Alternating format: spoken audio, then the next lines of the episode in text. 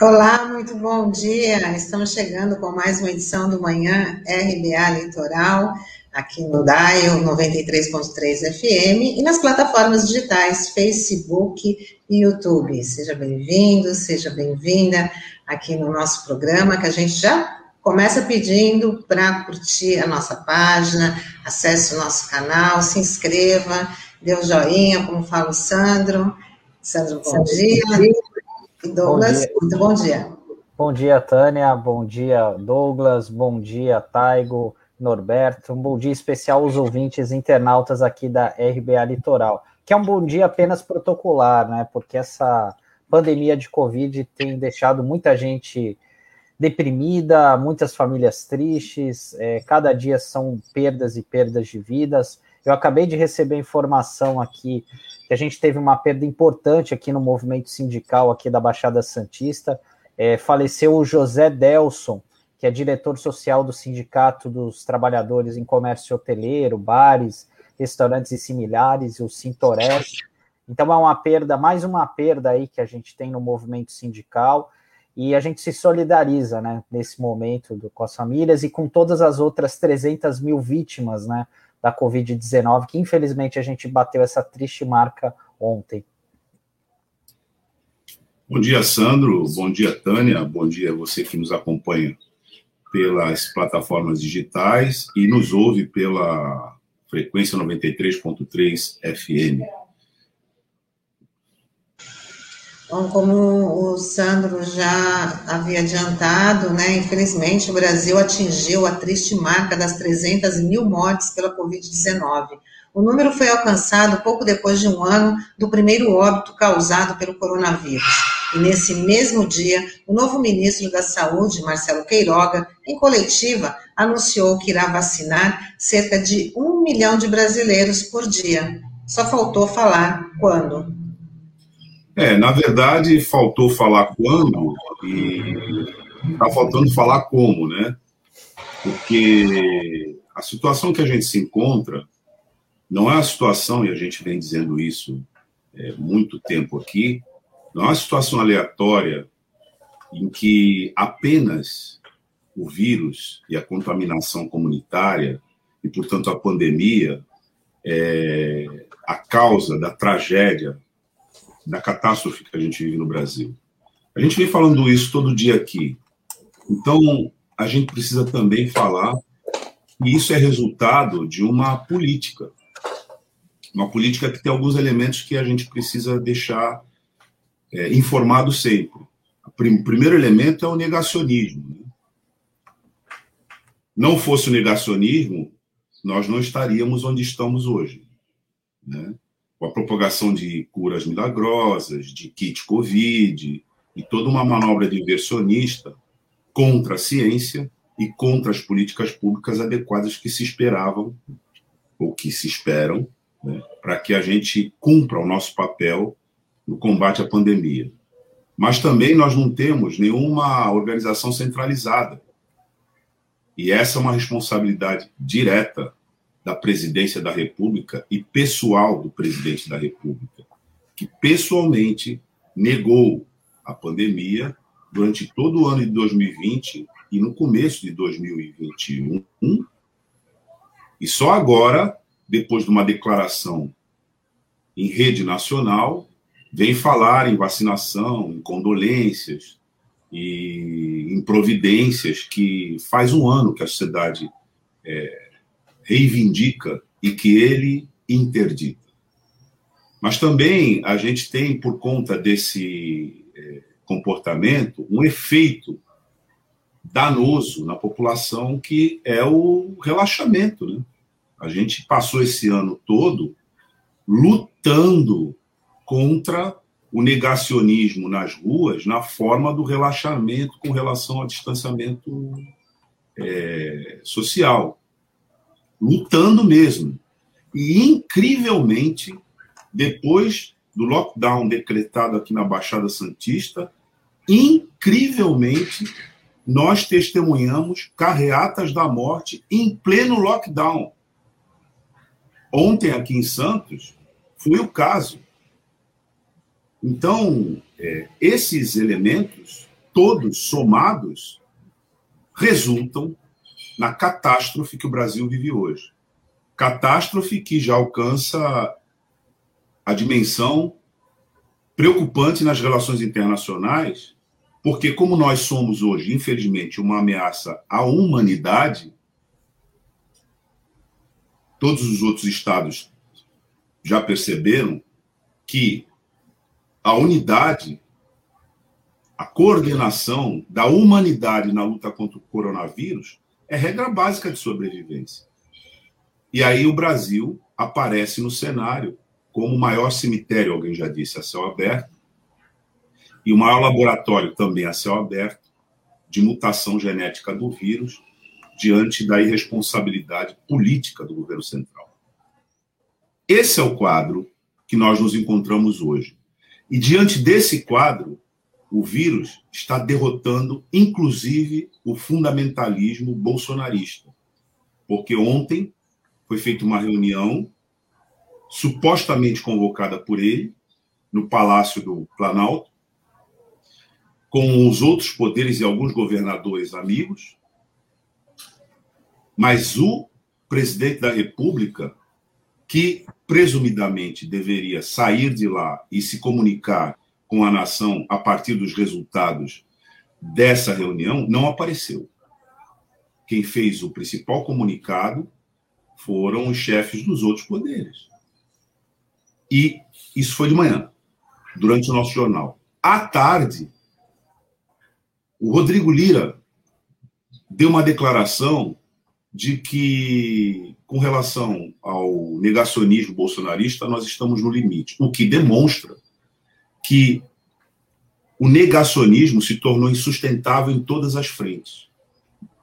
Então, essa marca de 300 mil, macabra, vergonhosa, vexaminosa, para nós brasileiros, ela é resultado de uma política. E é essa política que tem que ser detida. Então, eu penso que já passamos da hora de identificar os responsáveis por essas mortes evitáveis. É assim que deve ser lida essa situação trágica em que nós todos nos encontramos nesse momento. E para piorar a situação, Douglas, o Ministério da Saúde tentou uma manobra para diminuir o número de óbitos pela Covid. A pasta começou a exigir, sem aviso prévio, mais dados nos relatórios de falecimento, o que atrasaria a contagem e, consequentemente, o número divulgado de mortes seria bem menor mas a manobra repercutiu mal e o governo não vai mais alterar o sistema de notificações por Covid-19. Realmente é vergonhoso, né? O que coloca ainda mais a joga a credibilidade do país na lata do lixo. A, a, além dos maus resultados, né, por conta do, da quantidade de mortes que a gente vem registrando diariamente, a gente vê uma situação muito complicada, né?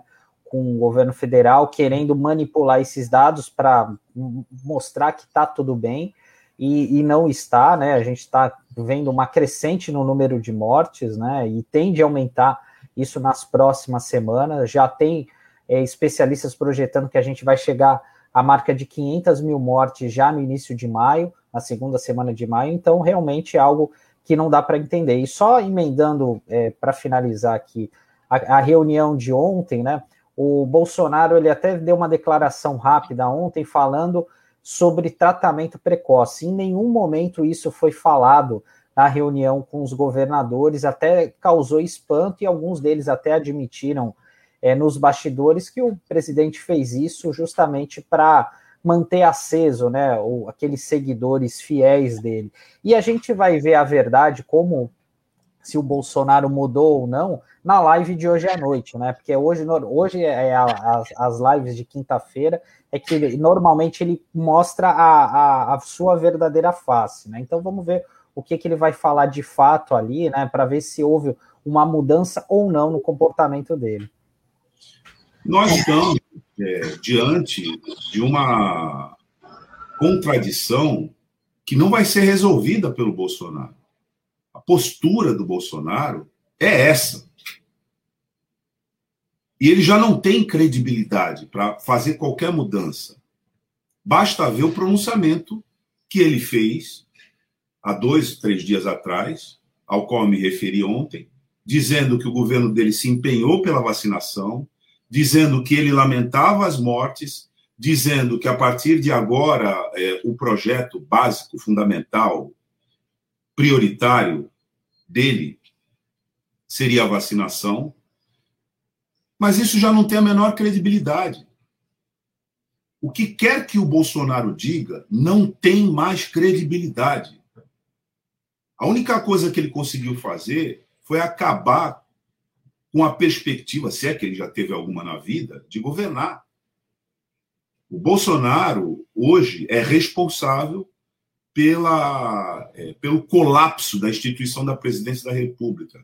Colapso que, está tem, tá, é, que a sociedade está tentando contornar uma espécie de parlamentarismo branco. Porque, eu repito, o Arthur Lira, que foi botado por ele ao peso de 3 bilhões de reais na Câmara dos Deputados, saiu da reunião ontem dizendo que tudo tem limite. Ou seja, sinalizando a possibilidade do Centrão, que é uma das instituições não escritas, não formuladas, mas que mais funcionam contra esse país, o próprio Centrão, comprado por 3 bilhões de, de reais, ameaça desembarcar. E no mesmo dia, no mesmo dia, Sandro, o presidente da Câmara dos Deputados, no mesmo dia em que ele participou da reunião do suposto Comitê de Salvação Nacional, vai à Câmara e dá uma entrevista dizendo tudo tem limite. O que, que ele quis dizer ali? Nós precisamos nos salvar do bolsonarismo, inclusive nós que apoiamos o bolsonarismo. Foi isso que ele disse. Se tiver que morrer alguém, que morra o bolsonarismo. Por quê? Porque o que o bolsonarismo é em termos de política pública? É um desastre que só sobreviveria se 210 milhões de brasileiros se transformassem em fundamentalistas fanáticos suicidas. Um delírio que só pode sair da cabeça de uma família vinculada a um outro delírio social, uma outra degeneração social, que se chama milícia. Não, nenhum país pode ser governado por uma milícia, muito menos um país de 210 milhões de habitantes. Isso que a gente vê na rua, esse bando de insano, isso não é a sociedade brasileira. Isso é uma é, trupe de malucos que não consegue entender o que é a sociedade e não tem um pingo de solidariedade. Porque enquanto eles passeiam nos seus carros de classe média, vidro fechado, ar-condicionado ligado, bandeira pregada no vidro, o que eles estão pedindo é para que o povo trabalhador se aglomere e morra nos coletivos lotados, para ir até as empresas, eventualmente, até que eles tenham propriedade. Eles não sabem, mas uma parte importante do empresariado já, já entendeu isso. Que tem que ter Estado, inclusive, para financiar o próprio empresariado quando as atividades, por motivos de força maior, as atividades econômicas são contidas. É para isso que serve a sociedade, é para isso que serve o Estado, meu Deus do céu. É o óbvio que nós estamos falando aqui. Mas eu não acredito, Sandro, e acho que a gente não deve ter esperanças com um governo que é tocado por um sujeito que há 35 anos disse que se pudesse, ele matava umas 30 mil pessoas para impor os ideais políticos dele. E na presidência da República, quando morreram 10 vezes mais, 300 mil pessoas, ele deu de ombros e perguntou: e daí? Um sujeito desse não tem currículo, não tem história, não tem dignidade para que a gente conceda alguma esperança para ele, porque isso, da nossa parte, seria uma temeridade, eu acho até que uma negligência. São muitos mortos. São muitos mortos. E se as coisas funcionarem como tem que funcionar, quem é responsável por essas mortes vai ter que prestar conta. Bom, quem já vai começar prestando conta vai ser o ex-ministro Eduardo Pazuello, porque o ministro do STF, Ricardo Lewandowski, mandou para a primeira instância o um inquérito contra o ex-ministro Eduardo Pazuello. A Procuradoria-Geral da República fez o pedido depois que o general foi exonerado e perdeu o foro privilegiado. Ele vai ser julgado agora por uma das varas criminais da Seção Judiciária Federal de Brasília. E agora o ex-ministro da Saúde deixou o cargo atirando. Ele justificou que sua demissão está ligada ao fato de ter desagradado algumas pessoas por não distribuir recursos por critérios políticos. Porém, o general da ativa do Exército não detalhou de onde partiram essas pressões. Ele fez uma espécie de desabafo ontem ao lado do, do atual ministro, né, Marcelo Queiroga, e como tudo indica que ele também vai ser deixado aí de lado, vai ser mais um abandonado pelo Bolsonaro, ele já está tentando aí arrumar uma, uma defesa. Vamos esperar. É, e se não denunciou, ele prevaricou no cargo, né? Porque agora também é muito fácil você chegar e falar esse monte de coisa. Por que, que não falou antes quando estava no cargo, né?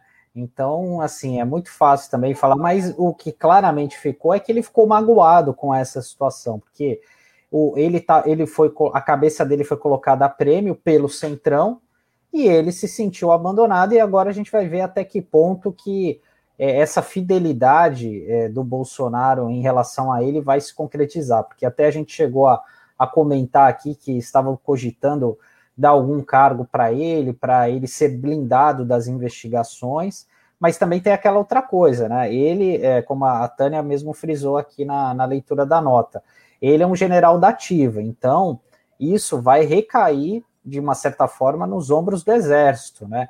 E vai se desfazer aquilo que eu já falei anteriormente aqui. Vai se desfazer que tudo aquilo que os militares faziam era bom. Vai cair esse mito, mais um mito também que foi criado aí ao longo das últimas décadas e tal, com uma coisa, com uma, um falso saudosismo, e isso, infelizmente, vai, isso, felizmente, aliás, vai cair por terra. E por falar em numa outra vergonha aí para esse governo Bolsonaro, o assessor internacional da presidência da República, o Felipe Martins, fez um gesto racista e neonazista ontem, durante a sessão do Senado com o ministro das Relações Exteriores, Ernesto Araújo. Ao perceber a situação, o líder da oposição na casa, Randolph Rodrigues, da rede do Amapá, pediu a retirada imediata do assessor da, da casa e disse que eh, ele pediu para o presidente do Senado que ele fosse autuado pela Polícia Legislativa. Agora a gente vai ver, pedir para o Taigo colocar o vídeo do gesto né, que foi feito e também o desabafo do, do, eh, do senador Randolph Rodrigues falando sobre essa situação. Enfrentamento da pandemia. Nesse sentido, precisamos conhecer o enfrentamento da pandemia. Nesse sentido, precisamos conhecer melhor a contribuição do Ministério das Relações Exteriores. Eu recomendo, eu solicito, requeiro a Vossa Excelência, na condição de líder de oposição, que ele seja retirado das dependências do Senado, inclusive autuado pela Polícia Legislativa. Isso é inaceitável. É inaceitável. Basta o desrespeito que esse governo está tendo com mais de 300 mil mortos a esta altura. Basta isso. Não aceitamos que um capacho do senhor presidente da República venha aqui ao Senado, venha aqui durante a fala do presidente do Senado nos desrespeitar. E só, é, só para esclarecer, e só para esclarecer o gesto, até para os ouvintes que estão acompanhando a gente, é quando o indicador fica em cima do dedão, como se fosse aquele sinal de ok. Mas popularmente a gente também, é, quando convida a pessoa a tomar naquele outro lugar, né? Para a gente ser educado aqui com os nossos ouvintes, mas isso também tem uma outra conotação também de supremacistas brancos, isso foi muito utilizado nos Estados Unidos, e o, o senador Randolfo Rodrigues ele foi muito ágil ao perceber isso, né, muito ligeiro, né, é numa audiência que foi super conturbada no Senado, né, aliás, com muitas críticas ao Ernesto Araújo, que é outro que está pela bola 7, né, que certamente aí está com a cabeça prêmio a pedido do Centrão.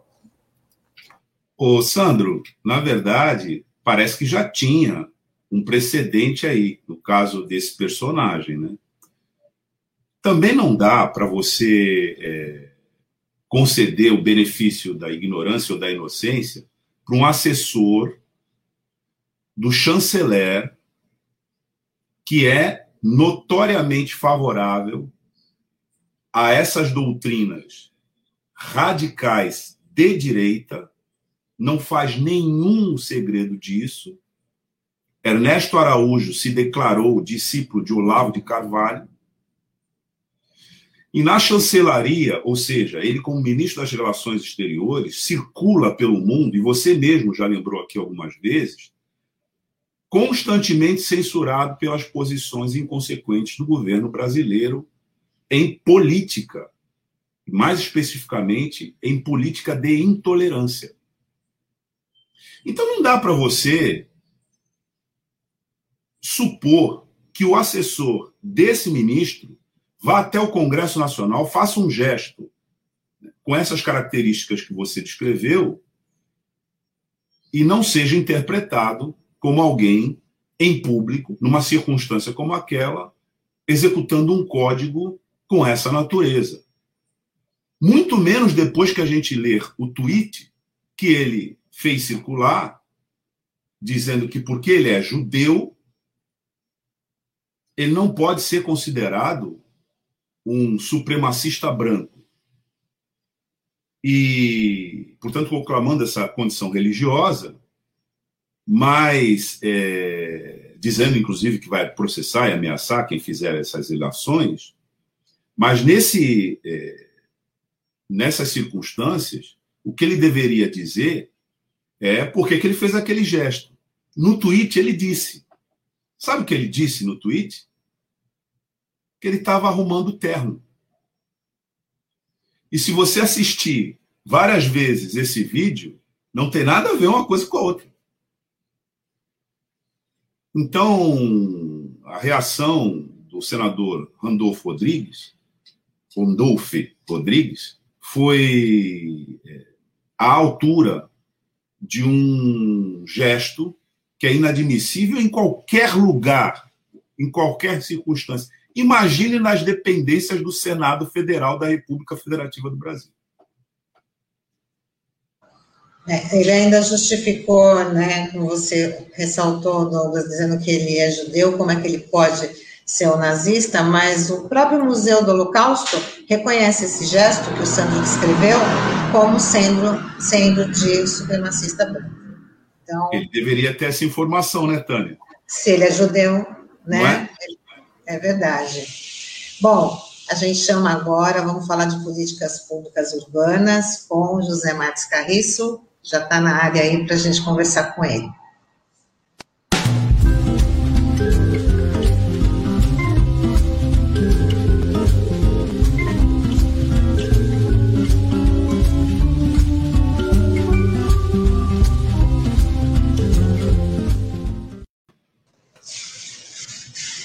Bom dia, Carriço. Seja bem-vindo. Bom dia, Tânia. Bom dia, Douglas. Sandro. Bom ouvintes dia, internautas. Bom dia, Carriço. Começamos o lockdown na, na última terça-feira com algumas restrições, com várias restrições, né? Inclusive o transporte coletivo. Mas será que está dando certo essa diminuição de horários dos ônibus na, na cidade? Será que estão atingindo aí o objetivo?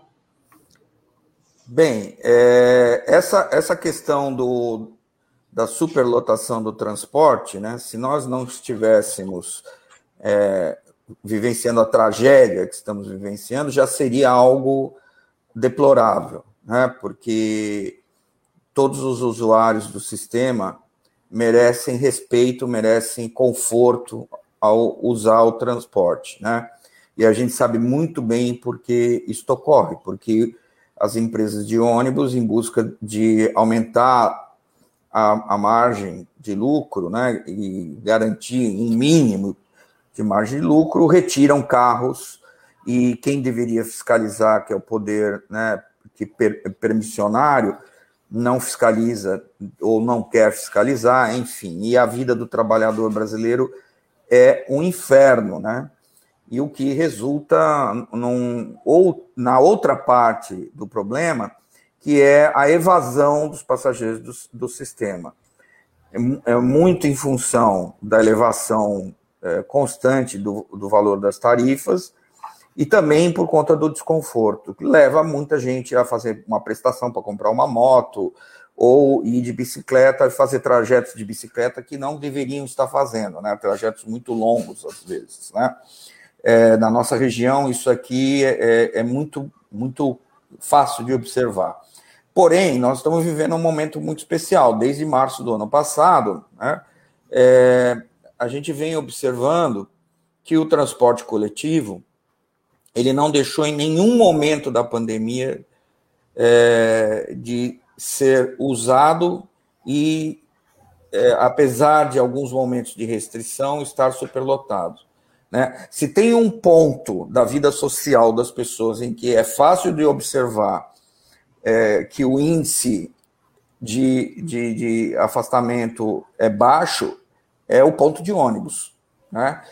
É, é, eu acho incrível, mas é, é, incrível o que acontece hoje, porque é, as pessoas se chocam quando eles veem aquelas reportagens sobre o, o, o baile funk clandestino, a festinha na cobertura do bacana clandestina, né? As pessoas ficam indignadas, denunciam, mas o ônibus lotado, que é um vetor exponencial de transmissão do vírus, ninguém aparentemente se toca. Eu não vejo nenhum movimento na sociedade brasileira para denunciar essa questão, inclusive partindo dos profissionais da área da saúde. Né? E aí eu encontro um ponto de contato muito grande entre as políticas de saúde e a política de mobilidade urbana. Porque é, é, é, estamos enfrentando um, um, uma etapa desse processo é, de radical agravamento, né? Todos sabem o que está acontecendo, né? O vírus correu solto durante um ano, é, conforme ele é, é, é, deixado livre, né? Ele vai mutando, né? Não é uma é, intenção deliberada do vírus. O vírus é uma parte de material genético que não tem consciência, portanto, ele não planeja fazer isso. É algo. São reações químicas absolutamente acidentais. Algumas resultam em cepas muito mais transmissíveis e muito mais letais, que é o que está acontecendo agora, por exemplo, com a denominada P1, né? É, e aí tocou horror, né? tocou horror. É, eu nem vou mencionar o andar lá de cima, enfim, todos sabem, e, e vocês falaram muito bem antes da minha entrada no programa sobre o desastre político que nós estamos vivendo, né?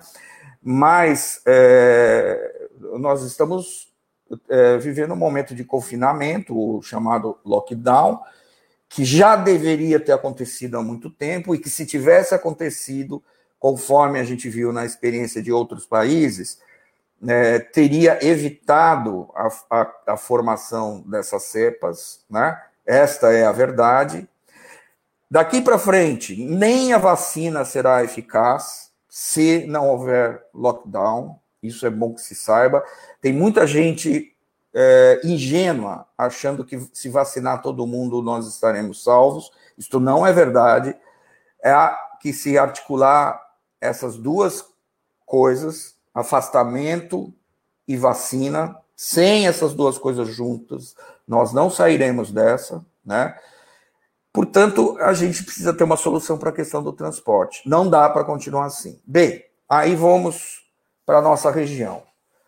Os prefeitos finalmente pegaram no tranco, né? E se reuniram é, no Condesb, que é o órgão máximo da região metropolitana, né, que é formado pelos prefeitos das, dos nove municípios mais secretários de Estado, é, e deliberaram que o transporte municipal sofreria restrição de horário, né, como forma de desestimular a circulação das pessoas e contribuir para o lockdown. Bom, se essa estratégia vai dar certo ou não, eu não sei dizer, porque no ano passado isso foi feito e, e contribuiu para concentrar passageiros em determinados horários e aumentar a superlotação dos ônibus.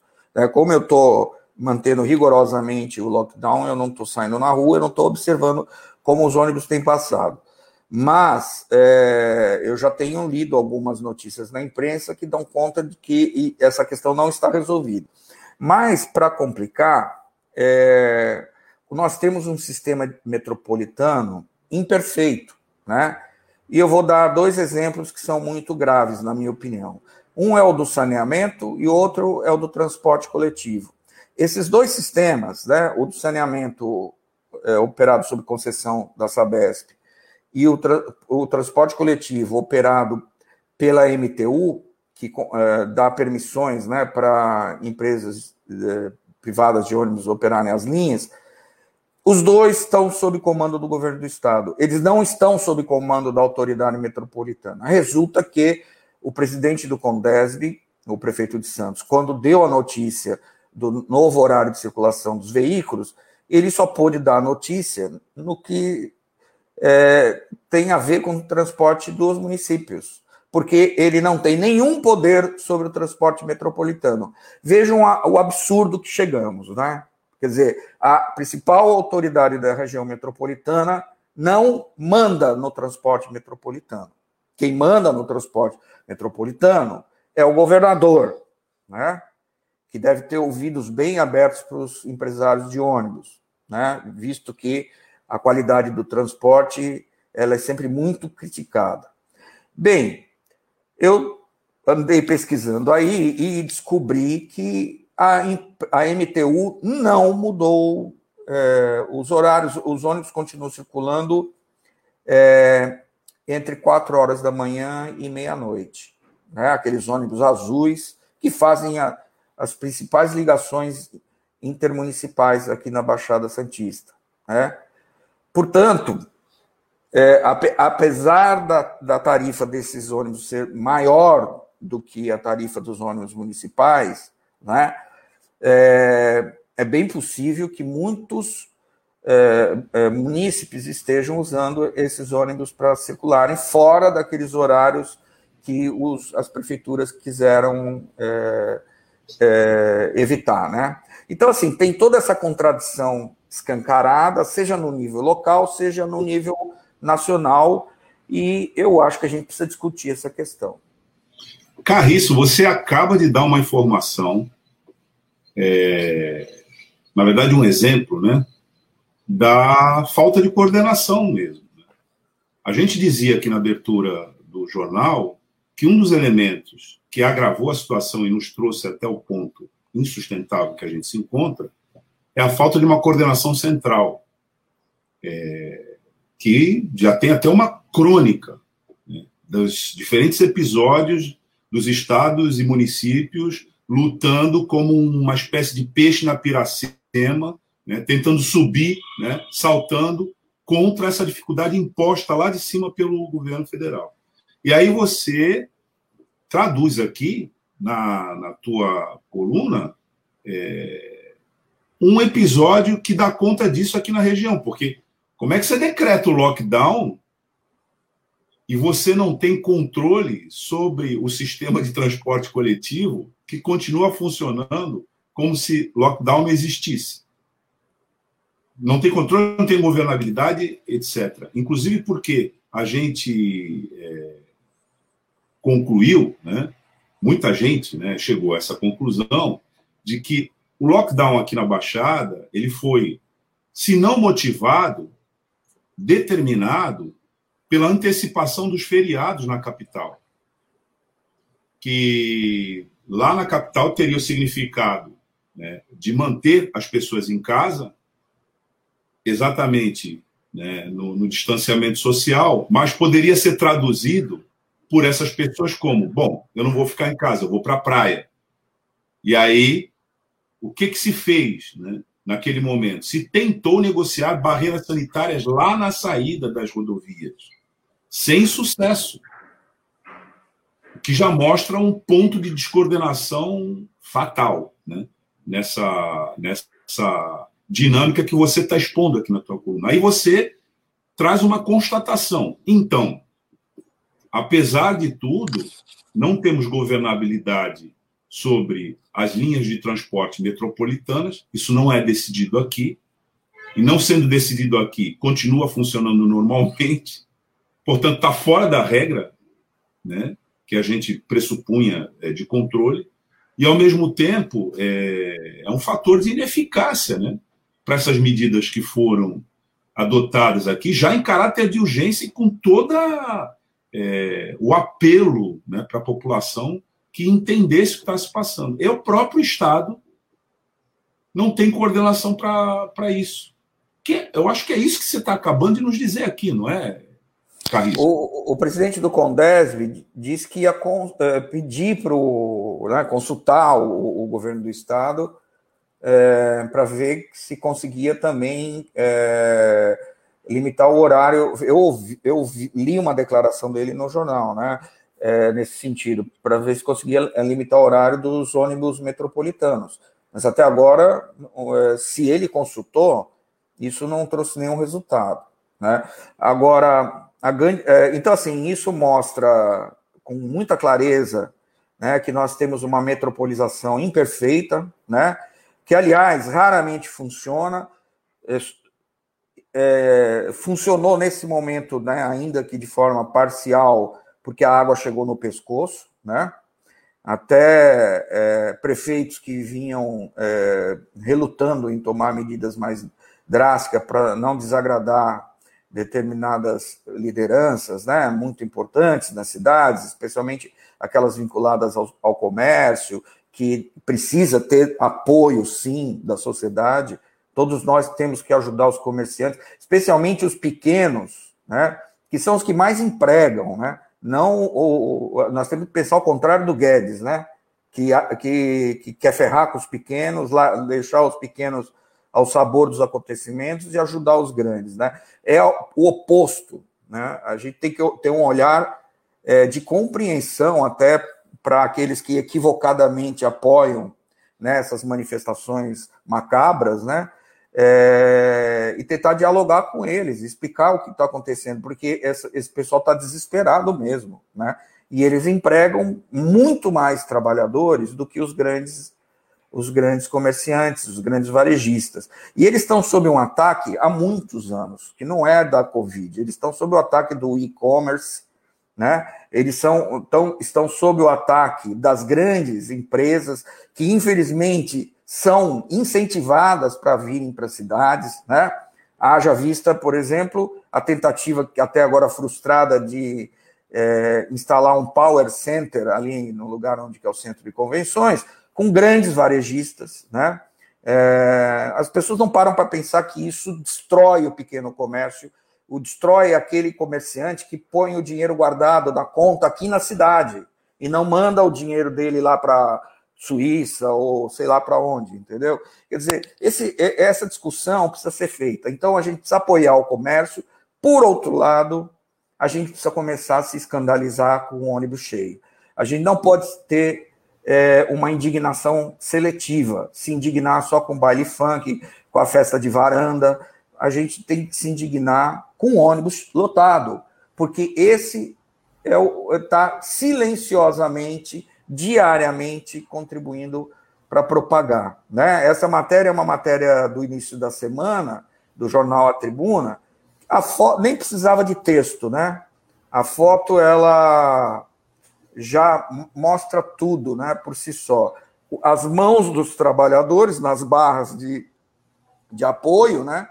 é, além né, de, do eventual mau uso das máscaras, né, é, e a proximidade excessiva entre as pessoas, que é absolutamente impossível de resolver aí, ela, elas são os elementos é, chaves para propagar o vírus, né? Quer dizer, estamos em lockdown, mas isso que vocês estão vendo aí está acontecendo, porque há uma parcela dos trabalhadores, né, que continua trabalhando, alguns indevidamente, né, e as autoridades precisam fiscalizar isso, e outros que são aqueles considerados essenciais, né? Por exemplo, a cidade não pode ficar sem recolhimento de lixo, não pode ficar é, sem serviço de saúde, né? A gente não pode ficar sem uma série de serviços, mesmo estando em lockdown. Né? Então, a gente precisa ter formas de fazer com que esses trabalhadores cheguem nos postos de trabalho sem passar por essa situação que é criminosa. Eu, só, e só para fazer um comentário rápido, eu acho que essa uma das lições que ficam para a gente aqui da pandemia, para a classe política, para a população, é a necessidade da gente lutar para fazer uma discussão séria num conselho municipal de transportes, né? Porque algumas daqui é o caso aqui de Santos que a gente tem é, vários conselhos para vários assuntos, e aqui em Santos a gente tem um comitê de transportes que foi criado lá em 2013, quando teve aquela crise, aquelas jornadas de junho e tal, e uma das respostas do poder público foi criar essa comissão. E eu acho que isso é importante também, que a sociedade se mobilize para. Porque é um problema que afeta todos nós, né? Enfim. E a gente não vê uma articulação é, da sociedade civil para cobrar essas melhorias. A gente ouve certamente muitas reclamações é, sobre a questão desse serviço que é prestado, né? Mas a gente não vê uma isso de uma forma organizada, e isso é importante, até para para um, uma demanda desse tipo chegar com mais força, com mais respaldo ao Ministério Público, até mesmo com a autoridade de trânsito, que no caso aqui de Santos é a CET. Né? E o também o, o preconceito, a discriminação de classe. Hoje, a Anvisa baixa novas normas de restrição para circulação nos aeroportos, para uso de máscaras. Então, essa agência de vigilância sanitária está restringindo, apertando né, as condições de transporte, mas aí aéreo, de proteção dos passageiros da saúde pública. E isso é um registro que nós temos aqui pedagógico do que é discriminação de classe. Porque o mesmo Estado que faz, nesse momento, é, isso aqui, inclusive, é, é, é matéria do, da hora na cobertura é, midiática, essas medidas restritivas da Anvisa, com proteção individual, em nome da saúde pública, esse mesmo Estado não enxerga, não vê esses trabalhadores que o Taio botou aqui, nosso editor, né, imagens, aliás, é, bastante ilustrativas né, do que nós estamos falando, é, aqui fica bem nítida né, a discriminação de classe com que se governa esse país. Porque aqueles trabalhadores, como disse o Carriço, que precisam, eles não têm alternativa correr risco, primeiro, eles não têm a garantia de que, se contrair o coronavírus né, e tiver consequências de qualquer ordem, eles não têm a garantia que isso é acidente de trabalho no trajeto, como já explicou o Pardal aqui. A legislação retirou isso da pandemia. Segundo, esses trabalhores é, estão por conta deles próprios. Terceiro, o Estado, além de não fazer o que faz com a classe média que pode voar, né, em termos de transporte, portanto, se dirige a ela, o Estado sequer se dirige a essa população, como disse o Carriço aqui. Então, é importantíssimo que a gente é, conte né, com especialistas, e acho que o Carriço é um exemplo disso aqui. É um arquiteto, é um urbanista, mas tem a sensibilidade de entender esses filtros de classe, né, que, sobretudo, justificam o fato da gente colocar o que quer que a gente faça a serviço da humanidade. Né? Como é desumano esse tratamento. Nós estamos tendo bastante interação aqui, a Tânia é, já, já tinha sinalizado aqui que, que precisava ler, né? E, e nós estamos sendo acompanhados aqui. E, Sim, os... tem bastante gente participando. Eles estão. Vai, vai perguntas, né? colocou aqui na tela, que a Elisa Riesco, me chama a atenção o perfil dos trabalhadores que estão sendo obrigados a se exporem. Que tristeza saber que pobres, pretos periféricos, sempre na outra ponta da corda mais fraca. É, o Luiz Cláudio dos Santos, perdoem o termo um tanto pesado, mas Santos tem verdadeiras quadrilhas dominando o transporte, o lixo, a construção civil e etc.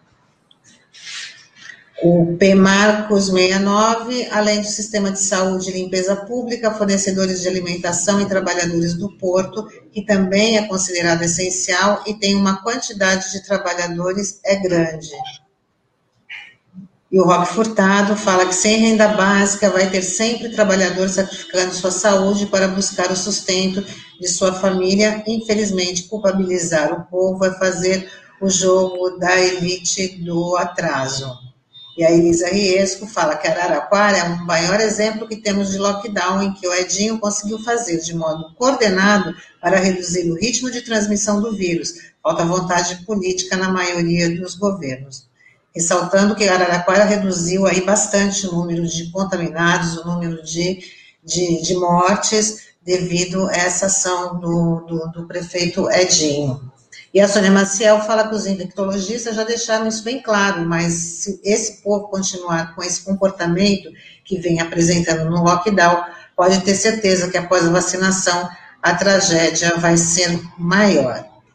Bom, então, daqui está, a gente deu algumas das nossas interações. Eu queria só ressaltar para falar até para o Carriço também, para os nossos ouvintes e internautas, que a questão dos pontos de ônibus cheios, eu acompanho porque eu moro de frente de um ponto de ônibus, então dá, é, dá para observar da janela, naqueles, nesses horários reduzidos, então tem aquele horário da 6 horas, 6, 7 horas da manhã, o ponto de ônibus já tem uma certa aglomeração, por conta que só vai passar aquele ônibus, somente naquele horário. Então, a aglomeração se torna inevitável.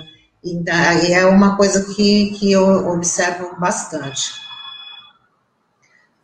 Bom, Carriço, a gente te agradece aqui a participação, sempre importante né, com informações sempre aí que é uma prestação de serviço e essas cobranças são necessárias e a gente está aqui para para contribuir aqui com os nossos internautas, com os nossos ouvintes. É, é sempre um prazer poder estar aqui, né, colocando questões que são centrais para a vida urbana, especialmente nesse momento trágico que a gente está vivendo. Né? Um grande abraço para todos. Vamos observar rigorosamente o lockdown. Vamos nos indignar e lutar pelos que são mais fracos, né? É, é, não de espírito, mas de contingência de classe social, como disse o Douglas, né? É, e precisamos ter ações firmes, né? Para é, superar essa etapa trágica aí que a gente está vivendo. Um grande abraço a todas e a todos. Obrigada, Carriço. E com quem a gente vai conversar agora vai ser com o vereador Chico Nogueira e com a Célia Amado, da coordenação da CUT Baixada, para falar da Frente Democrática em Defesa da Vida e contra a Fome.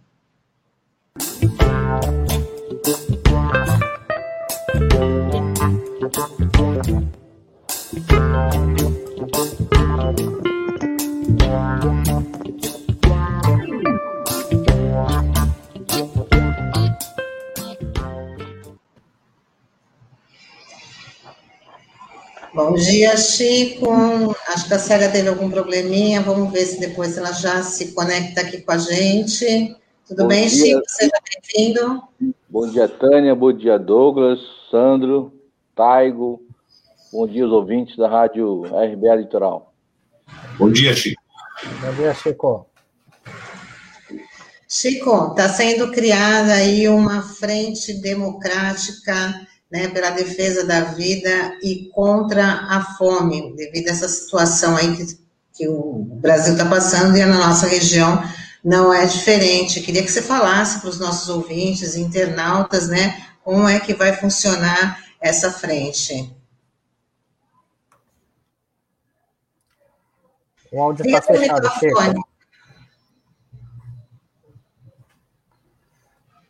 Está ouvindo agora? Agora sim. sim. Primeiramente, queria parabenizar o programa é, de hoje. Logicamente, todos os programas sempre com muita informação muito importante para a nossa cidade, para a nossa região. E dizer, lamentar, né? Ontem nós atingimos uma marca de 300 mil mortes, né? Já foi dado no programa, mas a gente tem que persistir, sempre colocar essa situação para levar essa informação para a população, para que ela possa minimamente ter a consciência é, da situação que nós estamos vivendo no nosso país. E nossa cidade, nossa região não é diferente, né? Lamentar também, deixar meus sentimentos que o companheiro Delso, companheiro sindicalista, que na noite de ontem nos deixou, e por conta do Covid-19 também, e dizer que a Delso vai deixar muitas saudades aí, um companheiro de luta, né, um companheiro valoroso aí de sindicatos hoteleiros. Meus sentimentos à família hoteleira aí e também seus familiares. Eu vi muito é, atentamente o programa, acho essa questão que antecede a Frente Democrática de Defesa da Vida contra a Fome, é, é importante a gente salientar aqui que essa frente ela vem é, fazer uma campanha solidária, uma rede de solidariedade, mas também levar informação para a população. É importante dizer o porquê que ela está passando fome, né? Por que, que nós estamos vivendo um momento como nós estamos vivendo, mais de 15 mil desempregados, mais de 20 mil de pessoas desalentadas, até mesmo é, subemprego, e mais de 300 mil mortes no nosso país.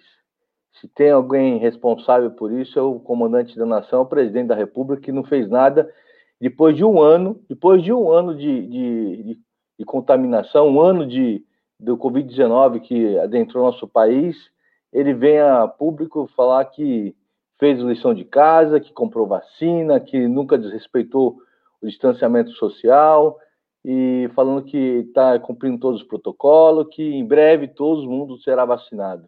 Isso é uma grande demagogia, é um desrespeito ao povo brasileiro, é um desrespeito às instituições brasileiras que vem combatendo aí contra esse negacionismo do governo federal, vem combatendo o Covid-19 com muita é, dificuldade, de respeito ao Congresso Nacional, que muitas vezes, quando ele pôs o auxílio emergencial 150, 200 reais no, último, no ano passado, o Congresso empeitou e foi, chegou a 600 reais, uma proposta do Partido dos Trabalhadores, e hoje, ele em dezembro, ele terminou com esses 600 reais, vem novamente com uma proposta de 150, chegando até 380 reais. O povo passa fome porque não tem recurso, o povo está desempregado, o povo tá, é, não pode fazer distanciamento social sem alimentos. Então, o governo federal é um grande responsável é, por não ter essas pessoas que tá passando necessidade é, nossa cidade, nossa Baixada Santista. Então, é bom salientar isso, que nossa campanha de uma rede de solidariedade vai incluir entidades sociais, partidos políticos é, progressistas, quem quiser vir para a rede, a rede está aberta, a gente pode doar um quilo de alimento, pode doar uma cesta básica, a gente vai criar essa rede para levar informação também para a população, para que ela possa exercer sua cidadania, que ela possa também ver se ela está cadastrada no CRAS, no cadastro único, para que nós possamos orientá-los e também, de certa forma, cobrá-los. Cobrar as instituições é, públicas, seja a Prefeitura de Santo, o governo federal, o governo estadual, para que eles possam ter eh, realmente esse, essa, essa, essa cobertura nesse momento tão difícil do nosso país, tão difícil que as famílias estão passando, muitas vezes perdendo vidas dentro da família e desempregados, sem nenhum tipo de, de perspectiva de mudança na questão social. Então, nós vimos aqui como que ficam os ônibus lotados, o risco que a população é, praticamente está todos os dias as atividades essenciais para poder ir trabalhar e isso não tem não vai parar se não tiver uma, uma ação enérgica uma ação efetiva dos governos no sentido de barrar a propagação desse vírus e de certa forma essa propagação eh, tem que ser feito com ações públicas, né? E fiscalização da Câmara Municipal, que a gente tem feito isso na, na Câmara de Santos, né? Então, queria passar, é, primeiro fazer esse breve relato aqui, esse todo desrespeito, desabafo que esse governo federal tem feito ao povo brasileiro, pessoas, às instituições, aos pequenos e médios empresários que não têm socorro para eles, para os grandes empresários tem, para os pequenos e médios não tem. Então, fica muito difícil combater uma, uma pandemia como essa, uma pandemia mundial, sem ter um governo. Nós estamos sem governo. Então, nós precisamos aí é, se, se organizar de forma de solidariedade e essa rede vai ser criada hoje. Eu tenho uma reunião no Partido dos Trabalhadores à noite, o partido PCdoB também já está sendo solidário a entrar na rede, vários sindicatos é, da, da CUT, que eu acredito que a série deve vir aqui para dar os informes também, já estão também na rede. Nós vamos buscar sindicatos de outras centrais sindicais, ONG, fundações, instituições, instituto, todos aqueles que puderem ajudar é, empresas do Porto, que possa ser solidária a essa, essa grande crise econômica e pandêmica da nossa cidade e do nosso país. Né? Então, nós vamos mapear aí os bolsões de pobreza que temos na nossa cidade, e não são poucos, para que nós possamos aí assistir aquelas pessoas que não estão sendo assistidas, aquelas pessoas que não estão no, no CRAS, não estão no, no CAD Único, que não estão tá recebendo nenhum tipo de, de, de benefício, nem recursos, nem cesta básica, para que nós possamos tirar essas pessoas da linha da miséria e ter o mínimo é um prato de comida para comer. Então, essa campanha é uma campanha solidária, suprapartidária, que nós possamos realmente se unir contra esse desespero que está atingindo todos os nossos familiares nossas cidades aqui. E é muito triste tudo isso. E é importante esse espaço aqui para a gente estar tá divulgando essa campanha. As plataformas digitais já estão Frente Democrática em Defesa da Vida e Contra a Fome. Você pode ir lá clicar e se curtir, levar sugestões. E vai ter lá um, um mapa de todos pontos de arrecadação. Nós estamos em lockdown, mas a gente vai buscar é, é em casa, se for o caso, de carro as doações, a gente vai deixar um telefone para contato, então a gente vai estar organizando essa rede para que nós possamos ter é, essa organização social é, e solidária na nossa cidade. Chico, Chico bom dia. Você... Oh, desculpe, Sandro. Não, é... é só para... Pode falar, pode falar, Douglas. Diga. Não, é só para fazer um complemento, né? Porque às vezes a gente fica falando do auxílio, é, desse auxílio emergencial, que é o, não tem noção do valor, e o Diese divulgou essa semana um estudo é, falando o que, que, seria possível a gente comprar com esses 250 reais para uma família de quatro pessoas. Então eles fizeram esse cálculo dizendo o seguinte: que os 250 reais seriam suficientes para a gente comprar menos de meio bife por dia menos de meio copo de leite, uma concha e meia de feijão, três colheres de arroz, um tomate, meia batata, um pãozinho, um pãozinho e meio e uma banana.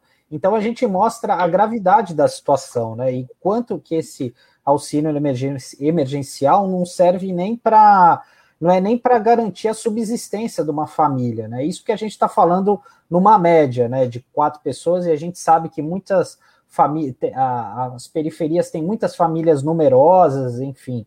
Então mostra a, a, a, o quanto isso é grave, né, Chico? E o quanto essa é a importância de aumentar o, o valor desse auxílio emergencial, no mínimo para aquele patamar de 600 reais, que até foi defendido ontem, por incrível que pareça, por vários governadores, né? Porque sabe que é, a pessoa com um pouco rendimento ou sem renda, ela não vai acumular o dinheiro embaixo do colchão, né? Ela vai fazer a roda da economia girar, né? Então sim. isso é importante, né?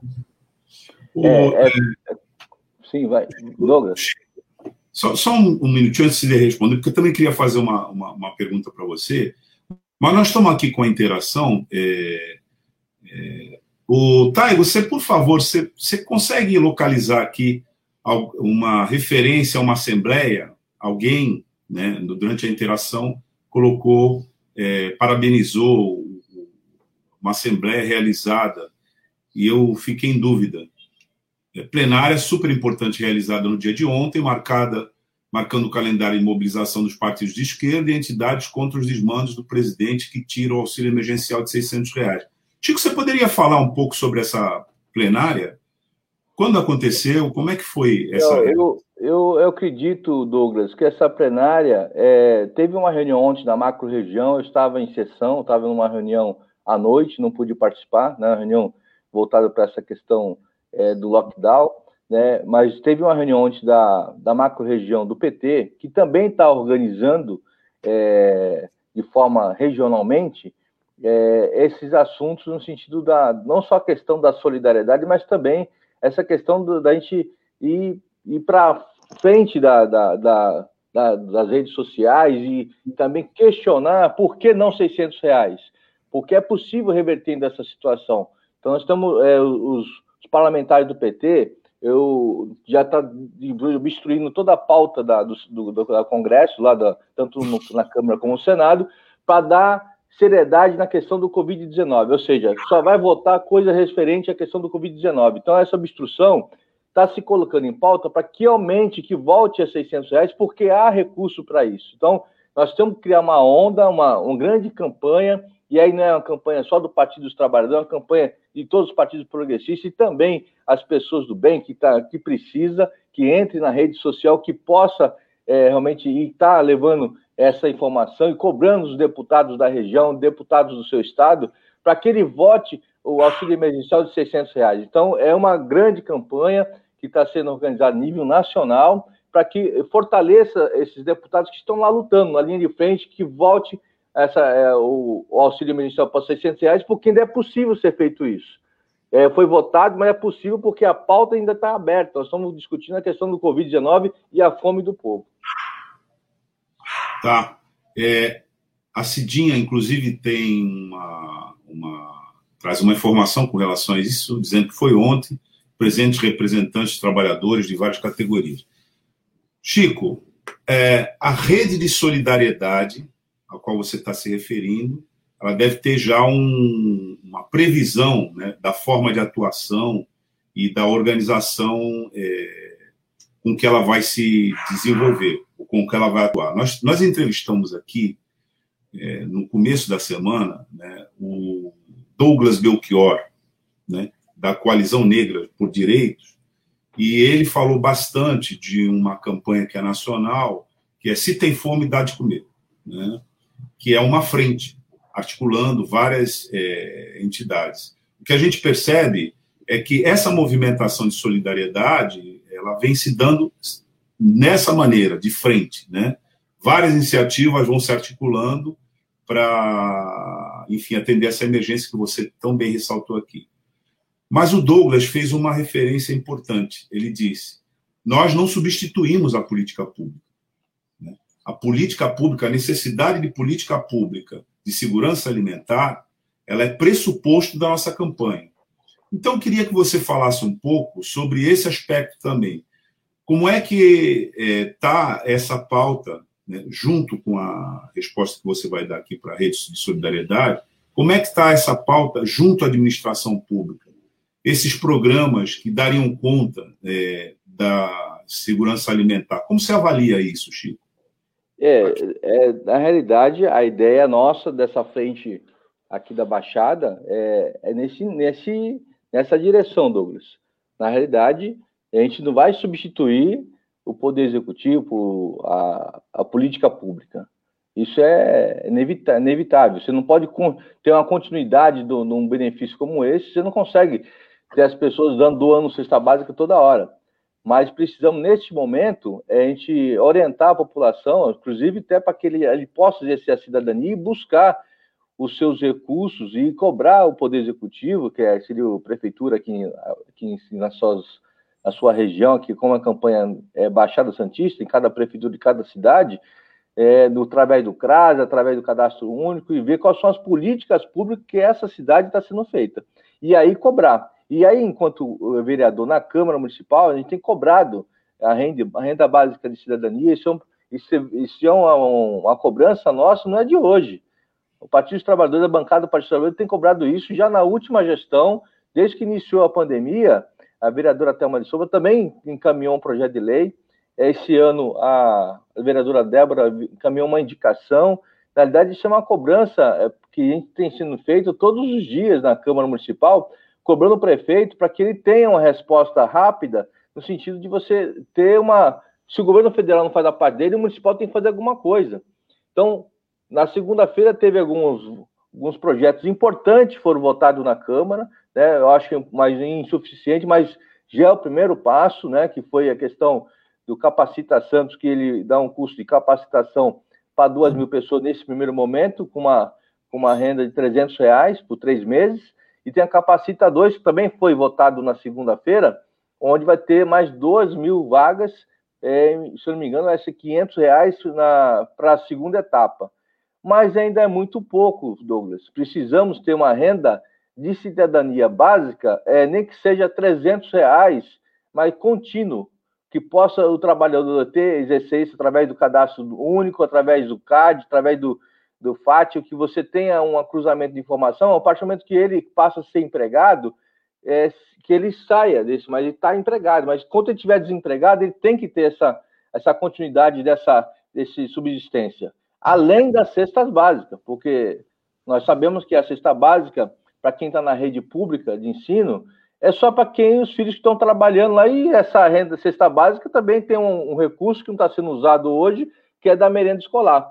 Então, nós sabemos que há verba, há recurso para poder fazer, tem que fazer uma conta lá de, de chegar e, e fazer com que essa conta dê essa contribuição para a população.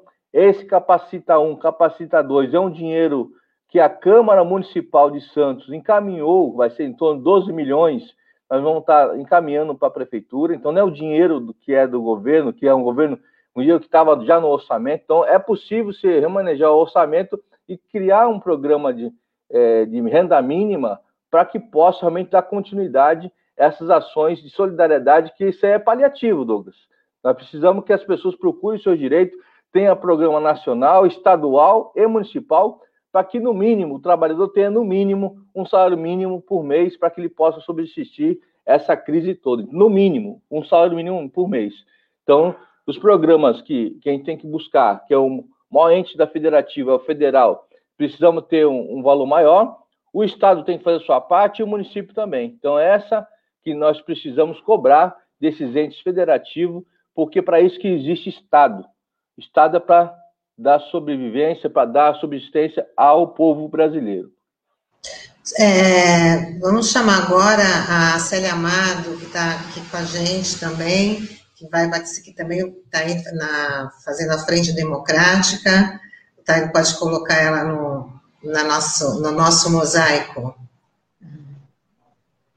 Oi, bom dia a todos e todas. Bom dia. Finalmente consegui entrar. Estava com uma dificuldade aqui, mas consegui. Ah, muito Venceu, né, Bom dia. Bom dia a todos, a todos os companheiros presentes, a todos os nossos ouvintes. Muito obrigado pelo convite, um prazer estar aqui com vocês. Queria também, como o Chico falou, desculpa, Tânia, só para completar o que o Chico falou, a CUT lamenta profundamente a morte do companheiro Delso, do Sintorres, do Sindicato né, de Hotéis, Bares e Restaurantes, um grande companheiro, mais uma vítima, infelizmente, desse governo genocida, uma morte que poderia ter sido evitada se não fosse esse descaso, o negacionismo da ciência, estaríamos com o companheiro Delso conosco, com certeza. Muito triste mesmo, que ele se junta aí a mais de 300 mil mortes em todo o país, é e é lamentável. É, Célia, a gente estava falando do, da questão da importância dessa frente democrática, né, pela defesa da vida e contra a fome, da qual você também está integrando aí. Eu queria que você falasse desse, da, da, importância. O Chico já esclareceu aqui alguns pontos, é. mas queria que você falasse dessa, dessa mais uma rede de solidariedade. Primeiro, Tânia, eu queria colocar que a CUT, dentro do calendário de lutas, onde ela participa, participou do dia do lockdown nacional. O que, que foi isso? É de, qual o mote dessa campanha? Defesa da vida, do emprego, da vacina, do auxílio emergencial de 600 reais, que para nós já é muito pouco, não representa quase nada, então tem que ser os 600 reais. E o Fora Bolsonaro, os 600 reais, por que precisamos desse auxílio emergencial? Para ter um lockdown, os trabalhadores precisam desse auxílio. Eles não podem estar sem esse auxílio, não têm condições. Nós estamos vendo fechamento de empresas, então, em consequência, diminuição de empregos, Então, nós temos que ter esse auxílio emergencial e a vacina já. A economia só vai voltar a crescer, a funcionar, se tiver vacina. Sem vacina, não tem condições. Então, a, a, a CUT, ela tem esses, esse mote de campanha em defesa da vida, da vacina, de, do pleno emprego e do fora Bolsonaro. A questão da o, a CUT vai estar junto nessa defesa da vida contra a fome, porque é muito importante isso. Nós não podemos deixar esses trabalhadores menos favorecidos, que não são contemplados com esses programas que tem do governo, que são poucos, que pra, você tem que estar inscrito para estar participando. Esses mais vulneráveis não têm como acessar nem redes sociais para estar inserido nesse programa. Então, por isso, nós somos favoráveis, a CUT vai estar participando junto nessa frente pela defesa da vida contra a fome.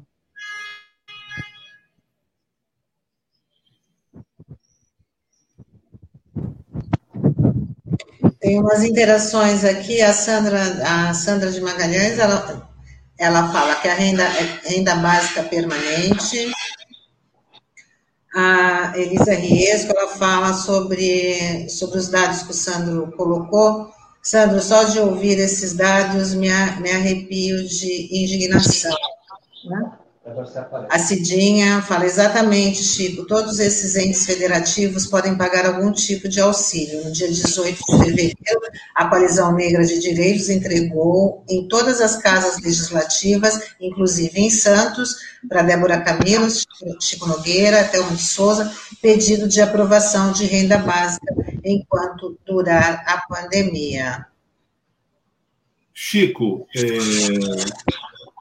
e, e a gente tem aqui né, uma, uma já um, algumas, algumas atividades dessa natureza que a gente tem dado cobertura aqui.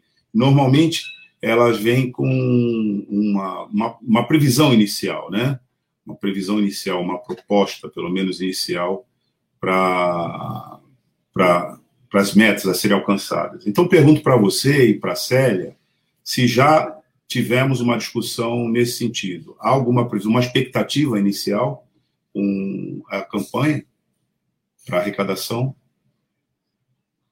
Bom, Douglas, na realidade, é, hoje nós temos aí, não existe um censo na cidade que seja disponível para todos é, quantas pessoas, quantas famílias estão necessitando emergencialmente uma, uma cesta básica, um, enfim, um auxílio é, para que possa ter essa subsistência. Porque existe o CRAS, lógico, o CRAS, o CAD único, mas nem todos estão cadastrados no CRAS. A grande dificuldade é você justamente fazer esse mapeamento. E já tem algumas, algumas pessoas, algumas associações que estão nos territórios, na Zona Noroeste, Jardim São Manuel, Jardim Piratininga, é, Vila dos Criadores, a gente vai pedir apoio à, à Samara do Curtiço, nos morros, para que nós possamos ter a dimensão dessas pessoas que de fato não têm nenhum tipo de benefício do governo estadual, federal, municipal e que realmente está precisando de, de, de um auxílio qualquer para que a gente possa, é, às vezes é fralda, às vezes é leite, às vezes é, às vezes tem situações que a gente não, não é só comida, né? Então precisamos ter esse mapeamento. E essa rede nossa que nós temos em vários territórios da cidade, ela vai ser ampliada a partir do momento que as pessoas se, se engajarem na, na rede de solidariedade. Cada um conhece o, o, as pessoas que conhecem no seu território, faço, vai ter um cadastro para que nós possamos ir buscar. Eu só para ter um exemplo, Douglas, a Fundação Setaporte, no começo da pandemia do ano passado, ela fez uma campanha. O Fórum da Cidadania também fez uma campanha. O Fórum da Cidadania, acho que distribuiu para mais de 3 mil cestas básicas. A Fundação distribuiu para mais de 1.200 cestas básicas, só a Fundação Setaporte. Em territórios vulneráveis da cidade, onde é, as pessoas não tinham o que comer. Não tinham o que comer. Então, eu acredito que uma campanha dessa magnitude é, muitas vezes as pessoas já se cadastraram, mas naquela época não tinha, as pessoas não tinham essa noção do cadastro do CAD único e não tinha sequer o, a renda básica, que era auxílio emergencial, que foi implantado no ano passado. Hoje, nós precisamos que as pessoas façam esse cadastro e, nesse momento, até que ele faça o cadastro, tenha um auxílio emergencial, o um mínimo de um alimento.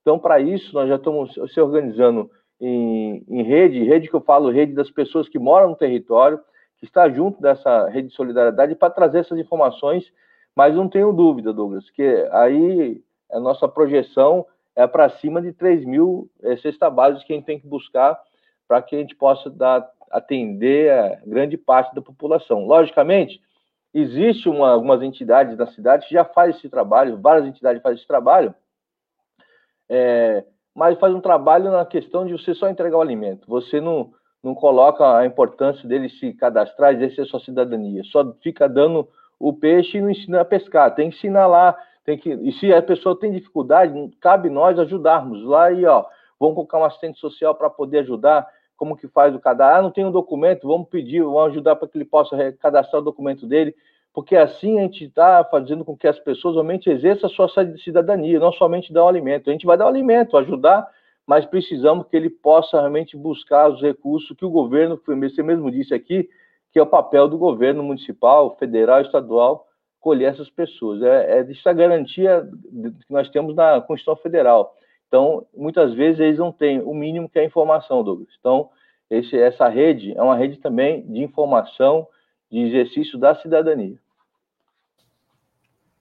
E o Chico tocou num ponto bastante importante, que é, é a parte da, do serviço social, da assistência social das prefeituras, né? Que infelizmente é, acaba tendo um papel secundário, muitas vezes até terciário, em, em relação aos profissionais da saúde e da educação, e eles têm um papel muito importante, como o Chico falou, né? Nesse trabalho de cadastramento, de fazer o acompanhamento da sociedade, né?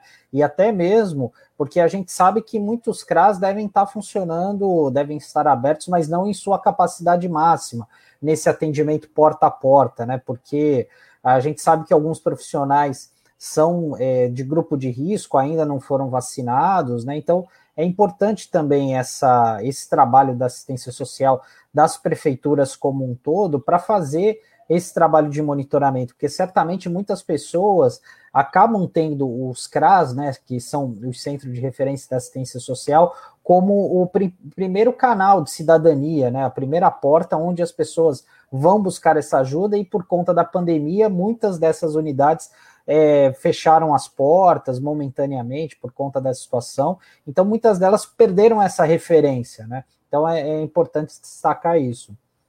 É importante que você falou, Sandro, porque eu, eu, conversei, tem, tem uns dois dias atrás, conversei com o secretário de assistente social, que é o Cacamota, e falei da, da perspectiva da gente estar criando essa rede de solidariedade, foi muito bem-vinda tal. Eu preciso de apoio da, da secretaria, porque a gente vai ter demandas de pessoas que não estão cadastradas no CRAS e precisa ser cadastrada. Aí eu dei um exemplo para o secretário. Tem pessoas que chegam no CRAS, muitas vezes, não sei se a, a informação é moldada ou que tem uma, uma orientação do governo, mas chega no CRAS, a pessoa não tem um comprovante de endereço. A pessoa mora lá, em cima de uma palafita. Qual é o nome da rua? Em cima de um beco tal, então no morro tal. Então as pessoas têm dificuldade de fazer o cadastro no CRAS. Então, é, os agentes de saúde, normalmente, têm que cruzar essa informação, porque o agente de saúde muitas vezes visita essas pessoas é, porta a porta. E aí tem que fazer o cruzamento das informações sem necessidade da pessoa comprovar tem um comprovante de endereço que ela mora ali. Então, é, fica muito difícil, a burocracia acaba emperrando e as pessoas desistem. Vai uma vez, tem uma dificuldade, vai a segunda, não consegue, e aí desiste de fazer cadastro no CRAS. Então, a intenção dessa rede de solidariedade é também fazer com que as pessoas tenham essa linha direta. A gente vai cobrar a Secretaria de Assistência Social para que seja facilite esse cadastro, que possa realmente ter é, uma, uma condição especial para essas pessoas que moram no cortiço, que moram na, em cima das palafitas, que não tem endereço, não tem comprovante, que ele possa ser cadastrado para ser assistido pelo município. Então, é basicamente, você falou, tem essa realmente essa dificuldade, mas é necessário que faça o cruzamento de informação, porque não é possível. A gente de saúde entra até o beco lá da, da Vila Gilda e ele não tem informação que ali existe lá o seu Manuel, sua Dona Maria, enfim, tem lá e que, que mora naquele local. Então, nós precisamos cruzar as informações e fazer com que essas pessoas tenham direito uh, aos programas sociais que o município é, fornece através do governo federal, estadual, até mesmo municipal. É, Tânia, a, a, a, a Célia estava tentando falar antes, mas o microfone dela estava fechado, ela não conseguiu. É, ah, Célia. Vamos, vamos ouvir. Chega um pouquinho mais perto, Célia.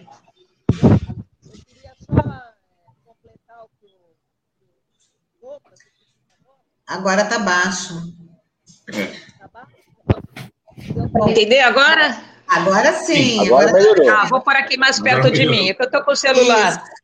Tá? tá bom, pode falar. É, tá, completa, o Doug, que o Douglas perguntou, e completando o que o Chico falou, o lógico que o poder público não pode ser eximido de cumprir a sua parte, não é isso que a gente quer fazer. O que a gente quer fazer é uma coisa mais ampla, abrir para todos os sindicatos, movimentos sociais, todo o campo progressista que possa ajudar nessa tarefa, que a tarefa é muito difícil.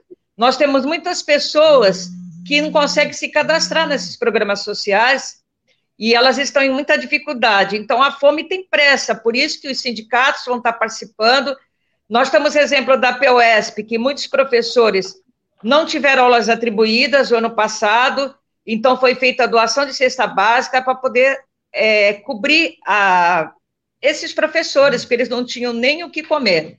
Então, é papel nosso, da, dos sindicatos, de dessa frente, estar tá atendendo a toda essa população mais carente.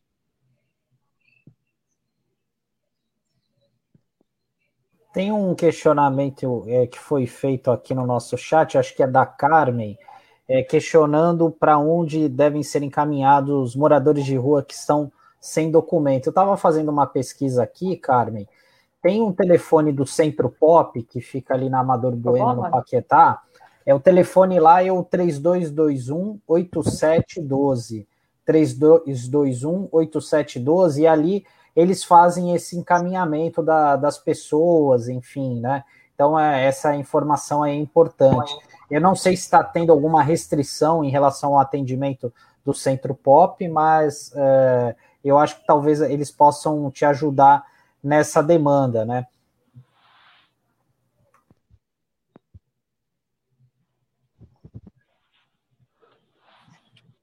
É importante o pergunta, é importante pergunta, né? O colocou o telefone na, na tela para quem está nos assistindo, né?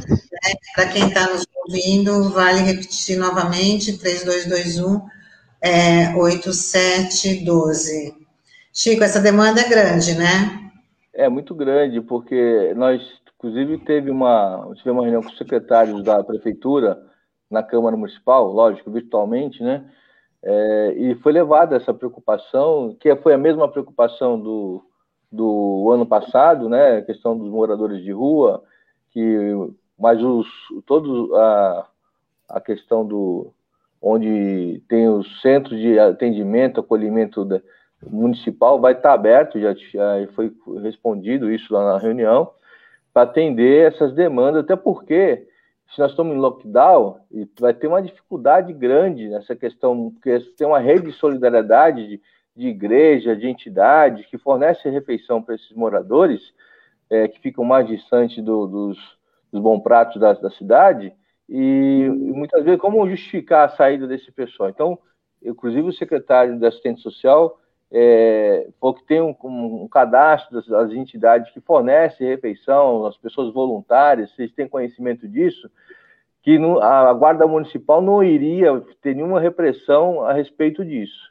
Para que, se alguém quiser continuar esse trabalho, não é ter repressão, é ter bom senso, porque você está trabalhando para dar uma comida, um alimento para aquele que está precisando na rua. Então, existe esse trabalho com a igreja evangélica, católica, entidades sociais, até mesmo voluntário, pessoas que fazem refeição diariamente para fornecer nas ruas. Tá então, é, isso foi esclarecido também no sentido de você não, não vai ter essa repressão, porque é muito rápido, a pessoa para com o carro, entrega a marmita e, e vai embora, então isso não dá para a gente coibir, chegar na guarda municipal, o que vocês estão fazendo aqui? Não pode? Não, tem um certo bom senso também na questão da solidariedade de, de apoio a essas famílias, essas pessoas que estão na rua também. Então, é uma coisa a, a esclarecer também a, a nossos ouvintes aí, nossa telespectadora aí do, do programa.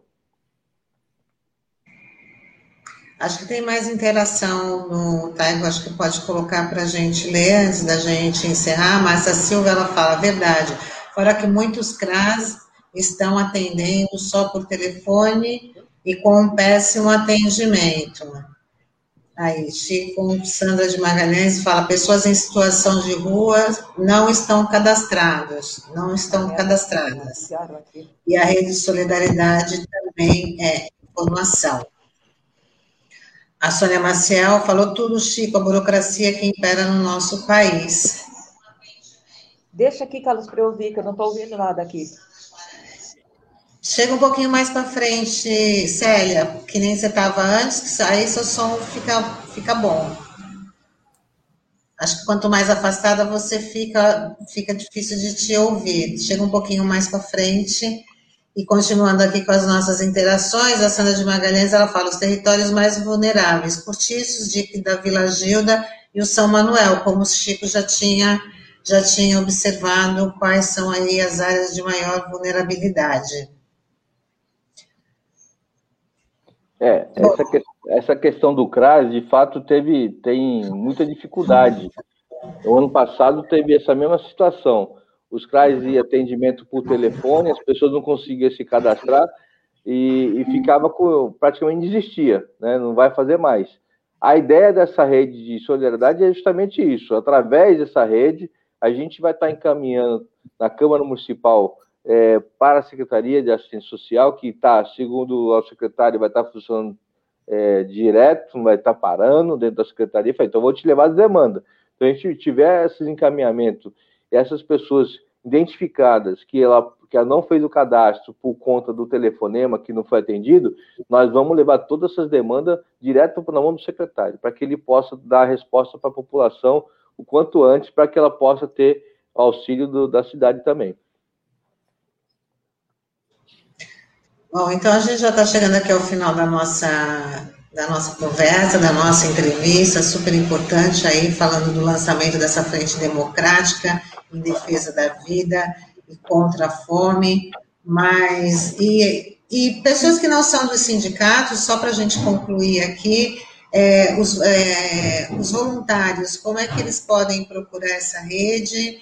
É, tem a página no Facebook com o nome Frente Democrática em Defesa da Vida e contra a Fome. E vai ter um outro acesso? Chico, é, é, é, vai ter, na realidade, é, Tânia, a ideia é que os sindicatos vão ter alguns endereços para é, entrega dos alimentos, o setaporte é um ponto de referência, a série deve de, dar algum informe também da rede da CUT, sindicatos de outras centrais, é, entidades sociais, que possam realmente ser ponto de arrecadação e depois a gente faz toda essa arrecadação num ponto único e faz a distribuição para os territórios. Então, vai ter ponto de arrecadação sim, e também a ideia é a gente ter alguns voluntários que possam retirar em portaria de prédios, pessoas que possam doar quilo de alimentos, né? Então, a gente vai priorizar arroz, feijão, óleo, leite, que são alimentos mais essenciais é, para alimentação do dia a dia, né? Tem porque não adianta você fizer um quilo de alimento, a pessoa dá um quilo de sal. Então, vai ter um monte de sal, não dá para fazer nada com sal. Então, precisamos ter, de fato, é arroz, feijão, a farinha, trigo e também o óleo para ser, nesse primeiro momento, a gente fazer as pequenas cestas básicas de socorro a essas famílias. Célia, quer complementar? Está conseguindo? Célia, está ouvindo? Ó, fiquei sem som, infelizmente, acho que vocês não vão conseguir me ouvir, tá? Estamos ouvindo. Tá, tá dando para ouvir? Você. Sim, pode falar. É, nós vamos, é, a CUT, com certeza, vai estar se reunindo e definindo outros pontos também que a gente poder estar tá fazendo essa distribuição, tá? E obrigada pela oportunidade de estar hoje presente nesse debate. Nós é que agradecemos, Célia, Célia Amado, da CUT da Baixada Santista, o vereador Chico Nogueira, por, essa, por essa, trazer as informações dessa nova frente, mais uma rede de solidariedade, é. nesse período aí tão difícil. e, só, e mostrando que todo mundo tem que estar unido aí pela mesma causa. É, então, muito obrigada pela participação de vocês e até uma próxima oportunidade. Obrigado, eu que agradeço aí é, a Rádio Brasil Atual. Queria, só para finalizar, queria só parabenizar a, a luta da POS, porque nós também incorporamos essa luta da vacina para os servidores, para os professores e professoras da rede, e da rede é, não só pública, mas também a rede é, privada. E nós estamos na luta também da vacinação em massa dos trabalhadores portuários. Então a gente vai continuar cobrando o governo estadual e federal para que o trabalhador portuário possa também ser vacinado e, com certeza, é, se imunizar contra esse vírus. Verdade, Chico. Lembrando que, sim, em abril, os professores da, das da, pessoal da educação, não somente os professores, né? É, a partir de 5 de abril, vão aí receber a vacina é, a partir dos 47 anos. E o pessoal da segurança pública também. E a, e a, e a Guarda Civil Metropolitana também. Então, já ampliou aí o leque de grupos para poder receber a vacina. Bom, vamos encerrando. Muito obrigada, Chico, Célia. Até a próxima. Tchau. Obrigada a você. Tchau, tchau. Tchau, Chico. Tchau, Célia.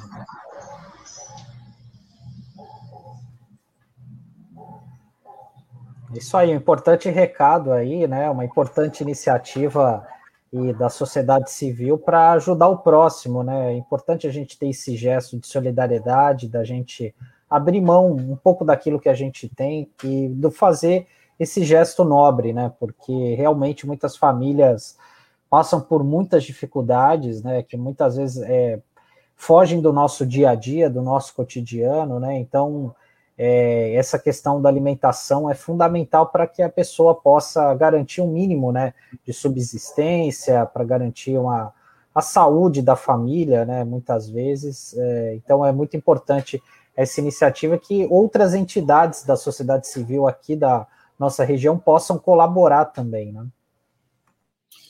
Olha, é, essa questão é uma componente do quadro que a gente vive atualmente, uma componente, eu diria assim, muito expressiva, porque hoje a pauta, isso a gente percebe aqui pelo nosso jornal, a pauta permanente é pandemia e subsistência, né? É disso que nós estamos tratando todos os dias, nós não conseguimos escapar, inclusive, dessa pauta. Não é nós, RBA Litoral. Nós, a mídia como um todo. Né? Você não consegue falar de outra coisa às vezes eu, eu mesmo, né, aqui participando do jornal, penso isso. Mas o fato é que nós entramos num quadro em que isso está na frente de todas as outras coisas. Não dá para você falar das outras coisas sem resolver isso. Aliás, não dá para você resolver a vida sem administrar e resolver isso. Mas nessa questão específica eh, da solidariedade tratando da segurança alimentar, tem uma agravante, aí na mesma proporção que a gente encontra na pauta da pandemia, que é a volta do Brasil ao mapa da fome. Essa é uma agravante é, desesperadora, porque ontem eu participava de uma entrevista com José Graziano, todo mundo sabe quem é. José Graziano foi ministro especial né, da, do combate à fome no primeiro governo Lula, e isso não foi à toa, essa, ontem na entrevista ele inclusive explicava por que foi isso, porque ali, na hora de organizar a administração, esse era tido como um problema fundamental. Todos os outros é, tinham que, de certa maneira, funcionar para erradicar isso, e eles tiveram sucesso, efetivamente. É, o Brasil foi declarado em 2000 2010, se não me engano, eu posso estar errando a data, mas é por volta desse, desse ano, como um Brasil, como um país que tinha saído do mapa da fome. Né? E em 2000, já em 2016, o Brasil voltou ao mapa da fome. E a insegurança alimentar, a partir de então, só tem aumentado. E uma das é, afirmações que o José Graziano fazia ontem, que, é, que, que compõe, na verdade, esse quadro que o Chico e que a Célia disseram, é que essas políticas de solidariedade elas se dão em caráter de emergência, no qual a sociedade civil trata disso é, num quadro de risco. Então, ela põe a solidariedade à frente de todas as outras coisas e dá um exemplo, inclusive, para os governantes, porque as pessoas que estão se mobilizando em solidariedade, elas também estão em dificuldade. Mas, assim, essa dificuldade não impede que elas sejam solidárias e repartam,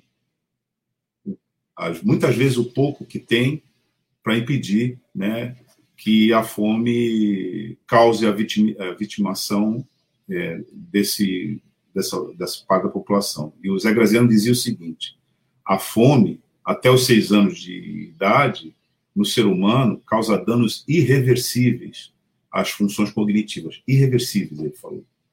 Então, mas como Douglas Belchior disse, como Chico disse, como a Célia disse, essas iniciativas são feitas em regime de urgência e elas não substituem o poder público, né? Não substitui o poder público. Então, junto com essa programação, sempre vem a informação para a população da necessidade de políticas públicas e como elas devem ser feitas. Ou seja, um elemento, a campanha é uma campanha de mobilização, de solidariedade da sociedade civil, mas de pressão também para os governos, é, demonstrando que isso se dá na ausência das políticas públicas. E o Zé Graziano dizia isso, mas todo mundo, todos que nós entrevistamos aqui também disseram isso. As políticas públicas são insubstituíveis nisso. E no final, o que a gente tem nessa, Tânia, é uma luta pelo orçamento. É uma luta pelo orçamento. Então, é, não tem outra outra, outro significado essa mobilização do que chamar a atenção para a falta de política pública para essa questão que é tão dramática quanto a pandemia. Exatamente. Dramática também da situação da, das mulheres agora durante a pandemia, e por isso que a Cidinha está anunciando aí que já começou uma live para o lançamento do Levante Feminista contra o feminicídio e a campanha Nem Pense em Me Matar. Então, a campanha que já está rolando, começou às 10h20, a live, que está no Facebook, é, barra Levante Feminista 2021. Quem quiser ainda acompanhar, é só acessar. E a gente vai se despedindo daqui da, hoje da edição do Manhã RBA Litoral. Vamos ler aqui da Sônia Maciel. Parabéns por mais esse programa. Você falou tudo, Douglas. Se temos três pães para comprar, não custa nada dermos dois. dois. Temos que ser solidários, embora também estejamos passando por outras dificuldades com esses governos atuais. É, é todo mundo três pães para comer, ela falou. Não custa nada darmos dois. Isso é, todo mundo aí dentro das suas dificuldades, mas a gente tem que dar uma olhadinha para trás e ver que a gente tem condições ali de dar um pouquinho e um pouquinho de cada um a gente consegue pelo menos amenizar aí uma situação muito muito dramática. Cidinha, agradecendo, obrigada mais uma vez pela pauta tão necessária. É isso Bom, aí, pessoal.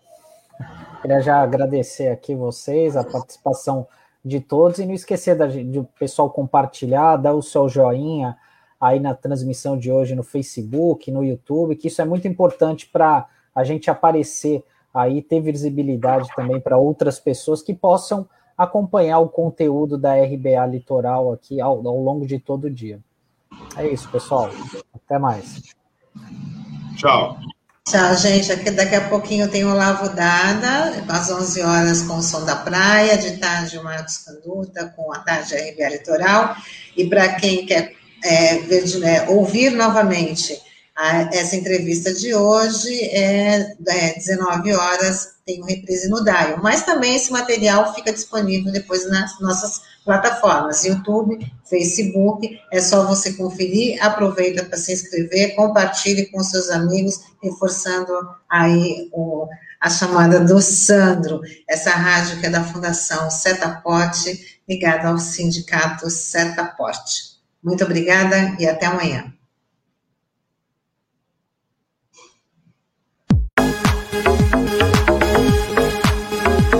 Rádio Brasil Atual Litoral é uma realização da Fundação Setaporte, apoio cultural do Sindicato Setaporte.